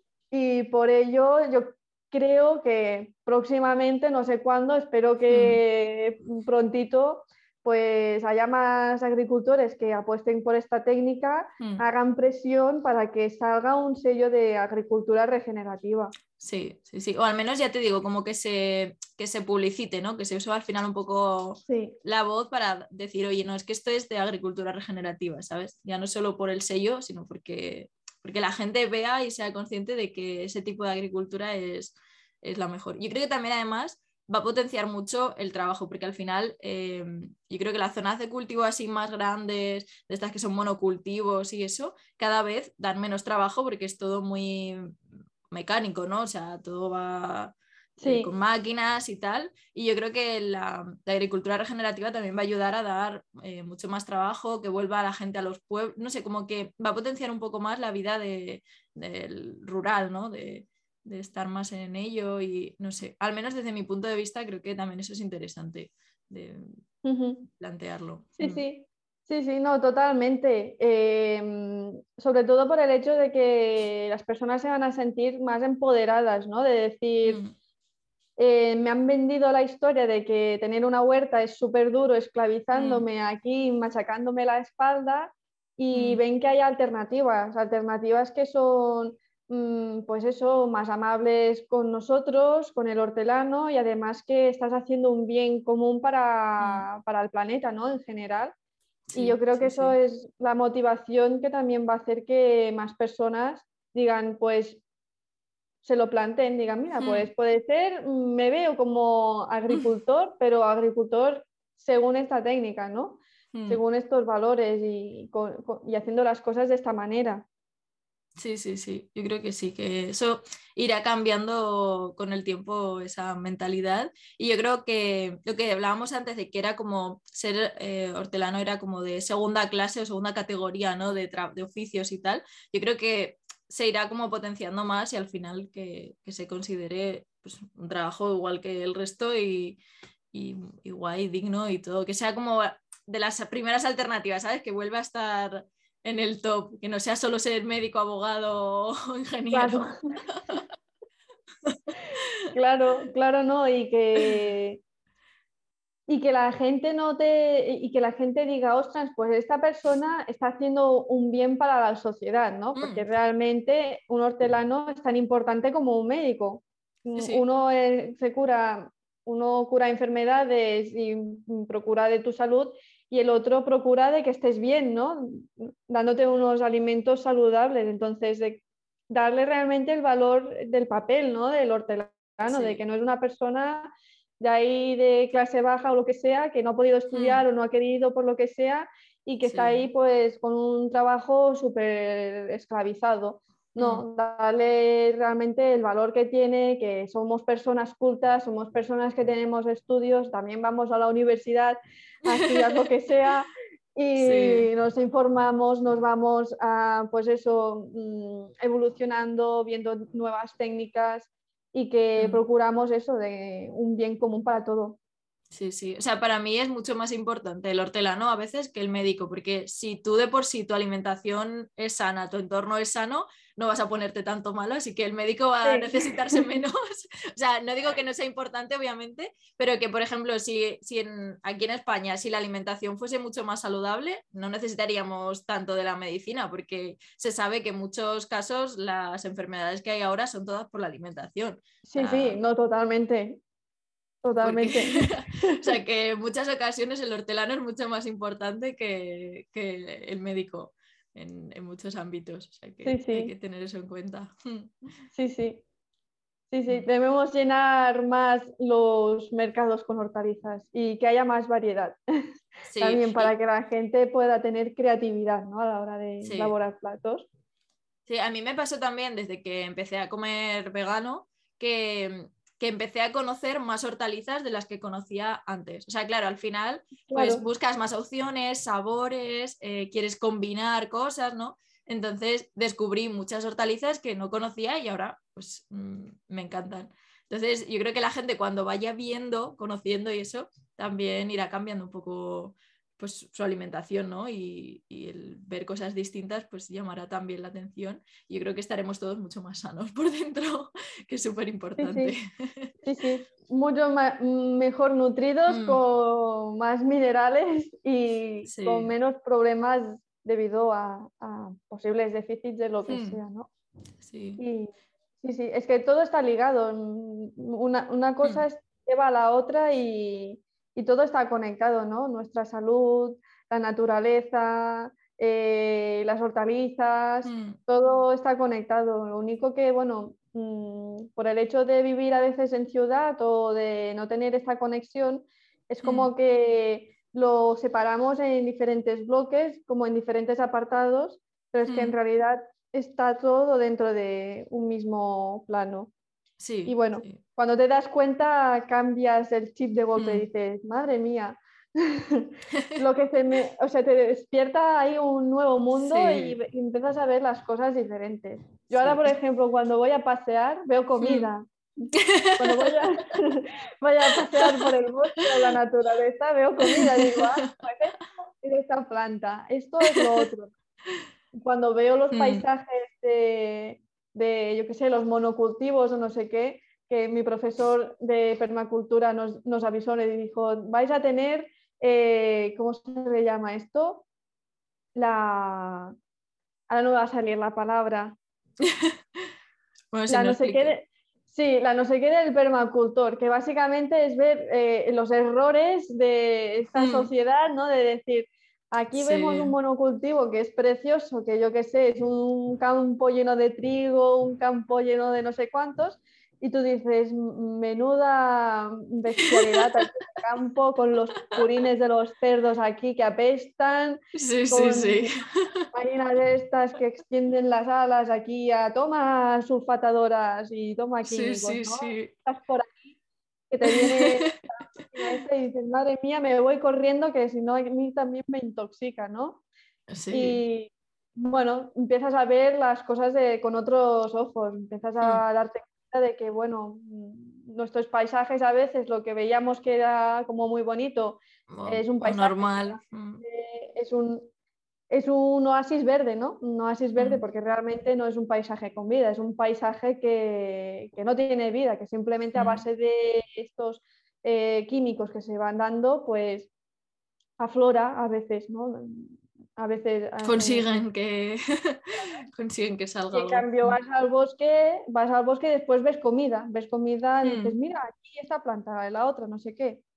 Sí, sí, Aquí, por ejemplo, que es muy típico lo de las setas, que en el sur, pues no tanto, a mí me encanta, dices, oye, vas al bosque, recoges tus setas, ¿sabes? Como que te conecta, ¿no? Que dices, oye, es que la, naturaleza te da la, la, comida, porque es que desde pequeños, además nuestra generación sobre todo, que estamos acostumbrados desde pequeños a ir al supermercado a por la comida, entonces no somos conscientes de que la comida no viene del supermercado, o sea, no sale ahí por arte de magia ni nada, igual que no sale limpia, no sale perfecta y bonita, o sea, creo, yo creo que como hemos, eh, pues hemos nacido ya con esta era, ¿no? De todo el súper, no somos conscientes de, todo lo que pasa, ¿no? Antes de que llegue al supermercado y, eso está cambiando, pues eso, un poco ahora, pero, pero llama la atención eso, sí.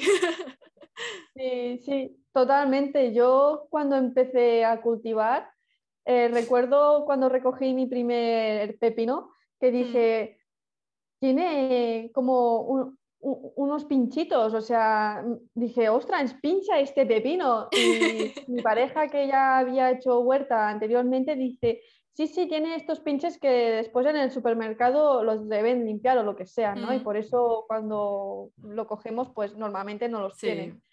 Y aluciné, ¿no? Y así, pues un montón de cosas, hasta reconocer las plantas, o sea, yo no o no saber de dónde, o sea, no saber cómo es la planta. A mí me ha pasado eso de decir, pero esto viene de arbusto, viene de mata, viene, ¿sabes? Es como decir, ¿de dónde venía esto? Exactamente, algo tan base como, como decir, de la tomatera es un arbustito como un arbolito o, va para arriba, ¿no? Trepadora. Dice, no sé, no sé cómo, no sé cómo va, además no sé cómo, cómo es el proceso. Sale el tomate mm. así de golpe, ¡pum! Sale un tomate. Pues no, o sea, hay un proceso. Primero sale la flor, Mm. la flor se fecunda con, a partir de las abejitas que vienen allí, que la se autopoliniza la flor y si se autopoliniza la flor y se fecunda, pues después de ahí sale un pequeño tomatito que se va hinchando y después se vuelve rojo, ¿no? Al final se vuelve rojo.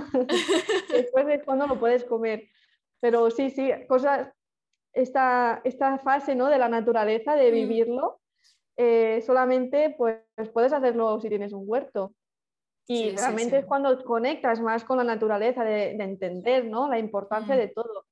Por ejemplo, las abejitas, ¿no? que dices, si no hay las abejas, no se pueden polinizar las flores. Y no tienes después tomates, no tienes comida, o sea, hay que cuidar todo. Como que la gente no es consciente de que para que salga un fruto primero sale una flor. O sea, los, los que son de flor, pero tiene que salir la flor, polinizarse y luego ya sale el fruto. Pero Exacto. no, Sí, no somos conscientes. Mm. Sí, sí. sí. Y, que la las abejas son muy importantes al final, o sea, son lo más importante. O sea, sin si no existen abejas, nos extinguiríamos. O Sí. si no existen humanos, no pasaría nada. La- Me encanta esa comparativa. Exacto, sí, sí, totalmente, totalmente. Sí, sí. Eh, la naturaleza tiene sus procesos y además eh, cuando cultivas con la naturaleza, ¿no? Cuando Mm. tienes tu huerta, te das cuenta que estos procesos son lentos Mm, y que nosotros vivimos en un, un sistema súper agilizado de hacer, hacer, hacer, productividad a tope. Mm. Si no haces algo hoy, pues ya te sientes como una mierda.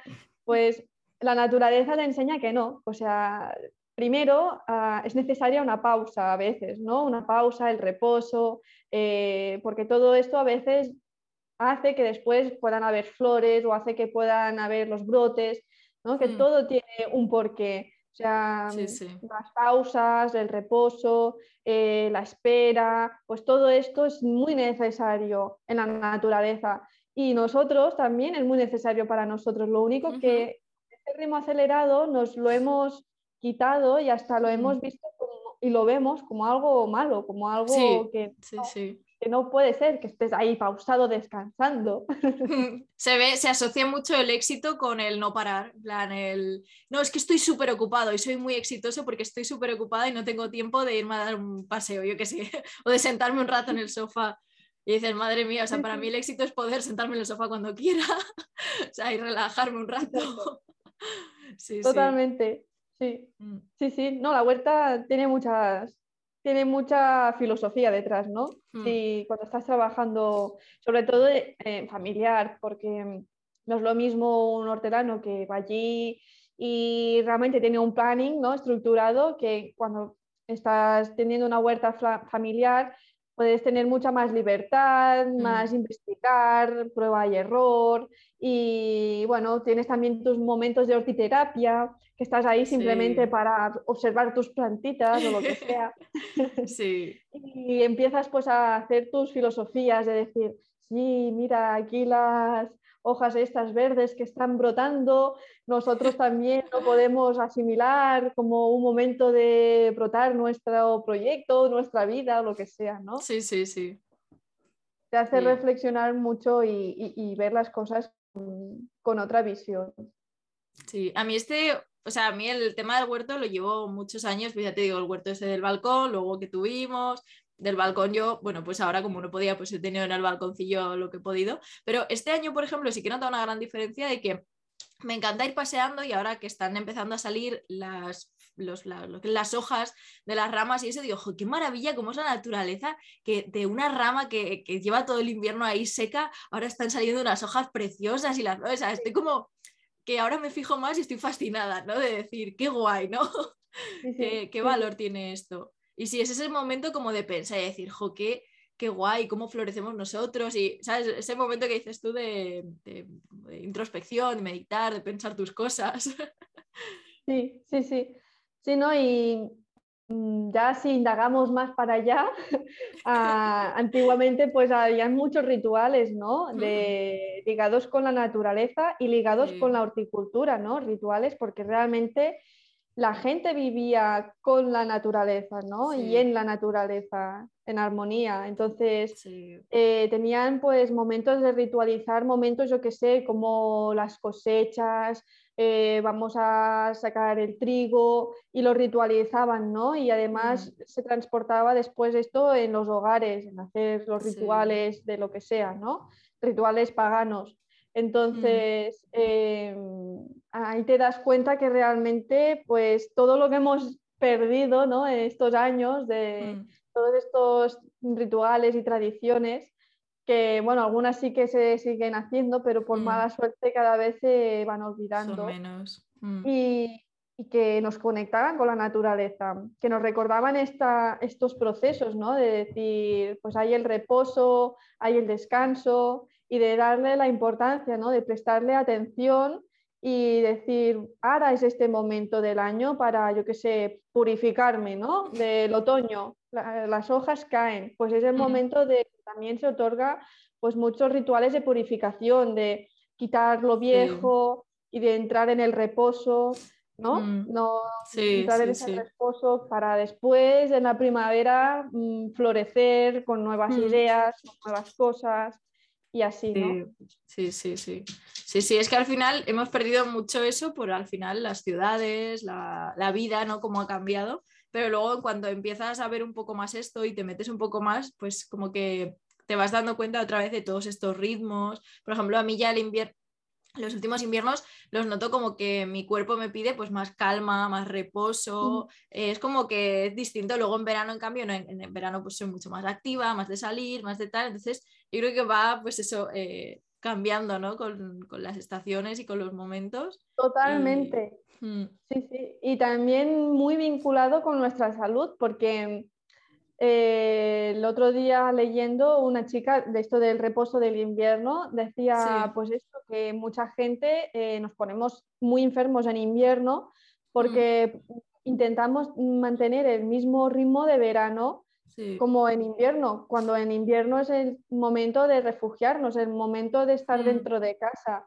el momento de, pues eso, que es el momento que no podemos estar ahí campando a nuestras anchas y seguir el mismo ritmo porque el cuerpo no lo aguanta por el clima, porque no es el momento y todas estas cosas, ¿no? Mm. Y cuando llegas al extremo, cuando te pones al límite, pues después es cuando muchas veces, yo qué sé, pillas un resfriado porque tus defensas no, están bien, ¿sabes? Están por el suelo.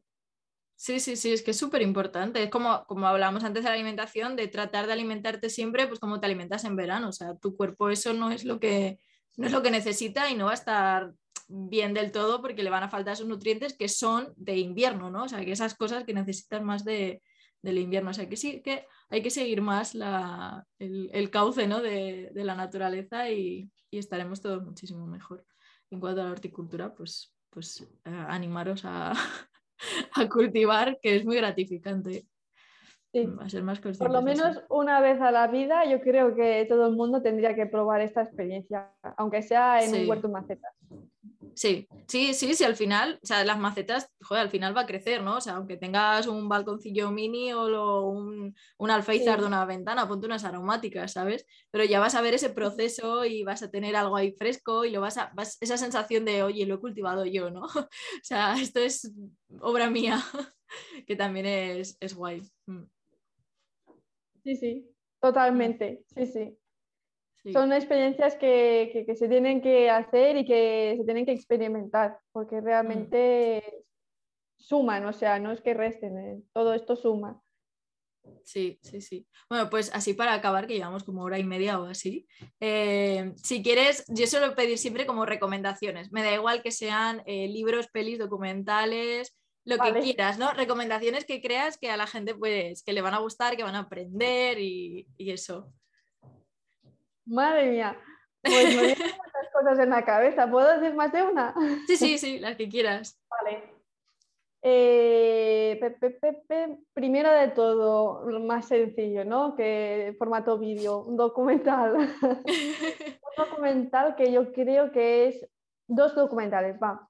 El de los límites planetarios que ahí te, das cuenta ¿no? de, del ritmo de vida que estamos llevando actualmente y que es necesario pararlo y empezar pues otro estilo de vida porque es insostenible básicamente.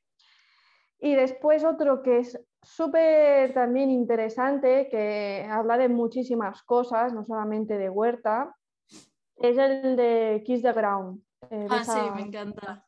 Sí. Este también es muy desvelador, porque además mm. eh, habla la primera parte, que es como la parte de los conflictos, la parte mm. negativa, y después se ve pues las alternativas. Mm. Ahora está surgiendo ¿no? diferentes soluciones y alternativas. Entonces, que está muy, muy bien. Después, para el tema de agricultura regenerativa, a la gente que le interese más indagar sobre todo ello, Em, y, para el bienestar de la naturaleza, de nuestro bienestar, eh, la naturaleza en general, eh, recomiendo dos libros. El primero es el de Francés von... Mira, lo tengo aquí. Este. Ah, Francés von Rubira, Arraigados en la Tierra. Es este de aquí. Y después este es sobre todo de agricultura regenerativa y para poner en contexto, pero no solamente habla de horticultura. No es un libro donde mm. vas a aprender a, cultivar hortalizas. Es un libro donde te explica pues todo lo que está sucediendo actualmente de la manera de cultivar, ¿no? De ponerte en contexto de si la revolución verde, que, mm, el uso de los químicos, por qué se han empezado a usar químicos a pesar de que ya habían estudios que esto tenía un impacto negativo y después te explica la importancia, pues eso, de apostar por otras cosas, ¿no? Y ponerte en contexto un poco de lo que es la agricultura regenerativa. Y después otro que habla más sobre, en general, sobre nuestra alimentación, sobre nuestra salud, la vinculación de salud del planeta con la, nuestra salud, es el de Bandana Shiva, eh, ¿qué comemos?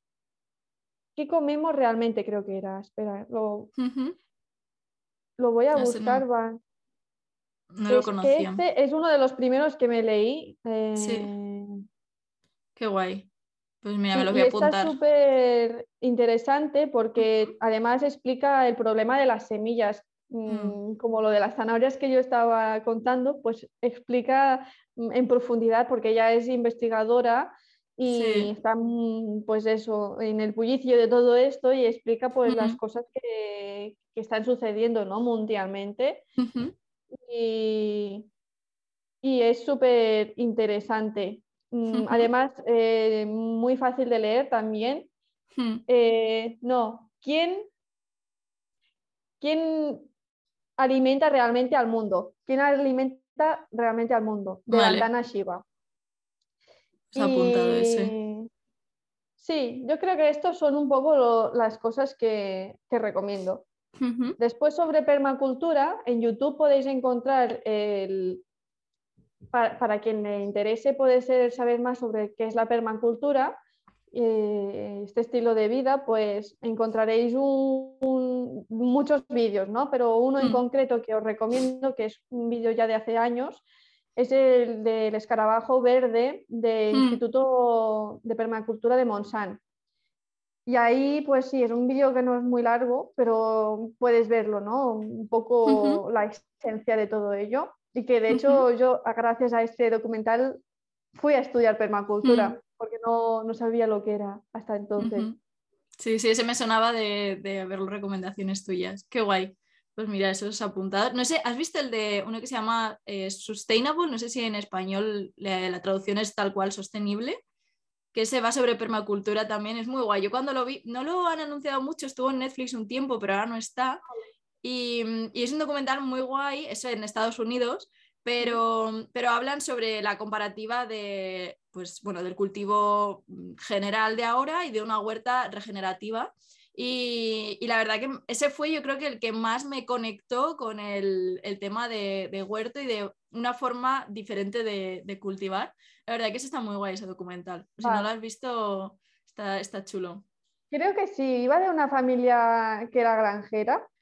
Sí, y ese, bueno, es un chico y va con la familia esta que regeneran toda su finca y compara con la de los vecinos y tal. O sea, bueno, un chico, un señor así como mediana edad, ¿no? 40 y algo tendrá o así. Vale, sí que lo he visto. Sí, sí, sí está muy chulo. Sí, es que ese es muy guay, ese es muy guay. me da pena de que ya no esté en ningún sitio, o sea, solo está de alquiler, pero, pero es muy guay, merece la pena alquilarlo, aunque sea pagar 3 euros, pero merece la pena. Sí, sí. Sí, sí, mm. sí, ¿no? Y que aprendes muchas cosas. No es solamente informativo, también a veces aprendes muchas cosas que puedes aplicar. Mm, sí, sí. Pues mil gracias por esas recomendaciones. Yo me las apunto porque, bueno, los documentales, el de X de Ground sí que lo he visto, pero, pero el resto no. Y siempre me interesa estar leyendo. O sea, ahora a principios de año, finales del año pasado, el invierno, ¿no? Aproveché para coger un montón de libros de la biblioteca, todos de, pues, de huerta, permacultura y todo eso. Y, y, estoy ahí muy metida de cara al futuro, ¿no? Ahora es momento de aprender y para luego ponerlo todo en práctica. Sí, sí, bueno, mm. eh, es todo un, nuevo paradigma. Cuando empiezas mm. así, no, o sea, os recomiendo que no os estreséis ni os de esto, mm. porque realmente, o sea, tienes que desaprender primero y aprender de nuevo, porque todo lo que te llevan diciendo, o la gran mayoría de cosas que te llevan diciendo durante muchos años, ¿no? Mm. Eh, ahora ves que, muchas cosas no tienen sentido y que además hay otras alternativas que, realmente son mucho más saludables para todo el mundo. Entonces, que al principio es normal que podamos como cesarnos un poco de decir, ay, pero es que mm, no, no lo vamos a dar bien. Bueno, no pasa nada, poco a poco, o sea, ir viendo información, ir haciendo pequeños cambios en vuestra vida a medida de lo que podáis y, empaparos, o sea, no solamente quedaros con los libros, si podéis ir a alguna feria, ir a algún encuentro de permacultura que mm. hacen encuentros a por toda España. Eh, por cierto, eh, Permacultura Ibera, si no, mm. lo conocéis, ir a su página web y ahí hay todas las redes de España, si oh, os interesa más el tema. Y hacen encuentros siempre, o sea, por eso más que nada lo digo. Y mm. ahí, más que nada, puedes conectar con otras personas, con los valores y, te das cuenta, ¿no? De que no eres el único que puede ser estresado. no eres el rarito. Que, te gusta, pero no tienes huerta y estás estresado porque no tienes huerta y no puedes hacer nada. Bueno, hay mucha gente que le pasa esto y mm. ahí puedes conectar con otras personas y seguir mm. pues motivándote a seguir, ¿no? A pesar de que puede ser ahora mismo no sea, no esté lo, ideal. Y que lo bonito es el camino, que también siempre pensamos Que, que, lo bonito es el camino del aprendizaje, que nos fijamos siempre, ay, yo quiero eso, yo quiero eso, y no, o sea, eh, el aprendizaje es infinito y hay que mm. aprender a disfrutar el aprendizaje. Y, el camino también al final. O sea, el camino puede llegar hasta, no tiene meta, ¿no? Hasta donde tú quieras. Así que disfrútalo. Exactamente. Mm.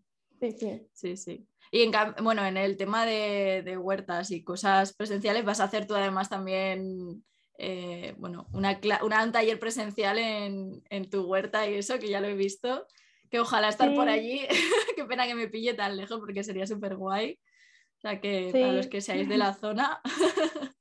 sí, sí, bueno, el día 30 hoy abro mm. las plazas y no mm. sé lo que va a suceder, pero bueno, porque como es la primera vez que abro plazas, no sé si se van a agotar rápido o bueno, o puede ser no, mm. Hoy abro las plazas y espero que guay. Yo por lo menos mm. eh, le he puesto mucho cariño a este encuentro mm. porque vamos a hacer muchas cosas y, bueno, mm. tengo muchas ganas también de empezar a, ver personas físicamente, solamente a través de la pantalla de un ordenador. Está genial, pero también eh, las sinergias que se hacen cuando mm. estás en grupo y en persona, mm. pues son diferentes. Sí, sí, totalmente, totalmente. Ya te digo que si estuviera un poquito más cerca, vamos, me apuntaba a la primera. Pasa que al final son muchas horas y me pilla regular para ahora. Dentro de unos meses a lo mejor con la furgo, que estoy montando una furgo camper, ¿no? Cuando la ah, tenga ya lista, a lo mejor ya sí. Qué guay. bueno, espero que pueda hacer más cosas en un futuro. Espero que solo esto sea el inicio. Sí, el principio. Qué guay, qué guay, pues mucho, mucha suerte y ánimo a todos los que estéis escuchando, que seáis de la zona, que os pille por allí y tal, yo creo que va a ser súper guay. Los que no, pues seguiremos viendo vídeos, tenéis el club también, que los que ya tengáis huerta o estéis como en proceso de que vayáis a montar, yo creo que es una ayuda, o sea, buenísima, sobre todo si es vuestra primera huerta, si estáis aprendiendo y eso, tener a alguien que, te ayude y una comunidad ¿no? detrás que, vayas compartiendo procesos, dudas y tal, es, muy guay. Mm. Mm. Exactamente. Mm.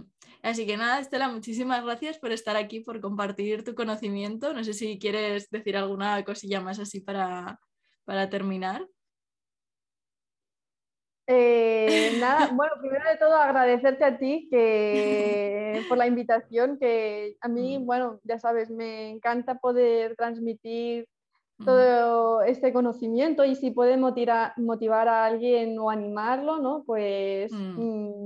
estoy mucho más que satisfecha solamente por esto y y decir a todas las personas que puede ser estén ya con la transición de irse a vivir al campo, con la motivación de poderse ir a un sitio más tranquilo, que, mm. bueno, que no se desesperen, que, ah, pero que no se desesperen, pero que al mismo tiempo también vayan construyendo su camino, o sea, se vayan mm. imaginando como un puente que están haciendo, que lo vayan construyendo poco a poco y que y que lo van a conseguir, porque al final si vamos haciendo y vamos ah, encarrilando nuestra vida, nuestras cosas mm. del día a día, van a ir a parar allí. No sabemos cómo, pero van a ir a parar allí, porque, bueno, al final los sueños se construyen, ¿no? Ah, hmm. No, no, se, no se hacen así como así.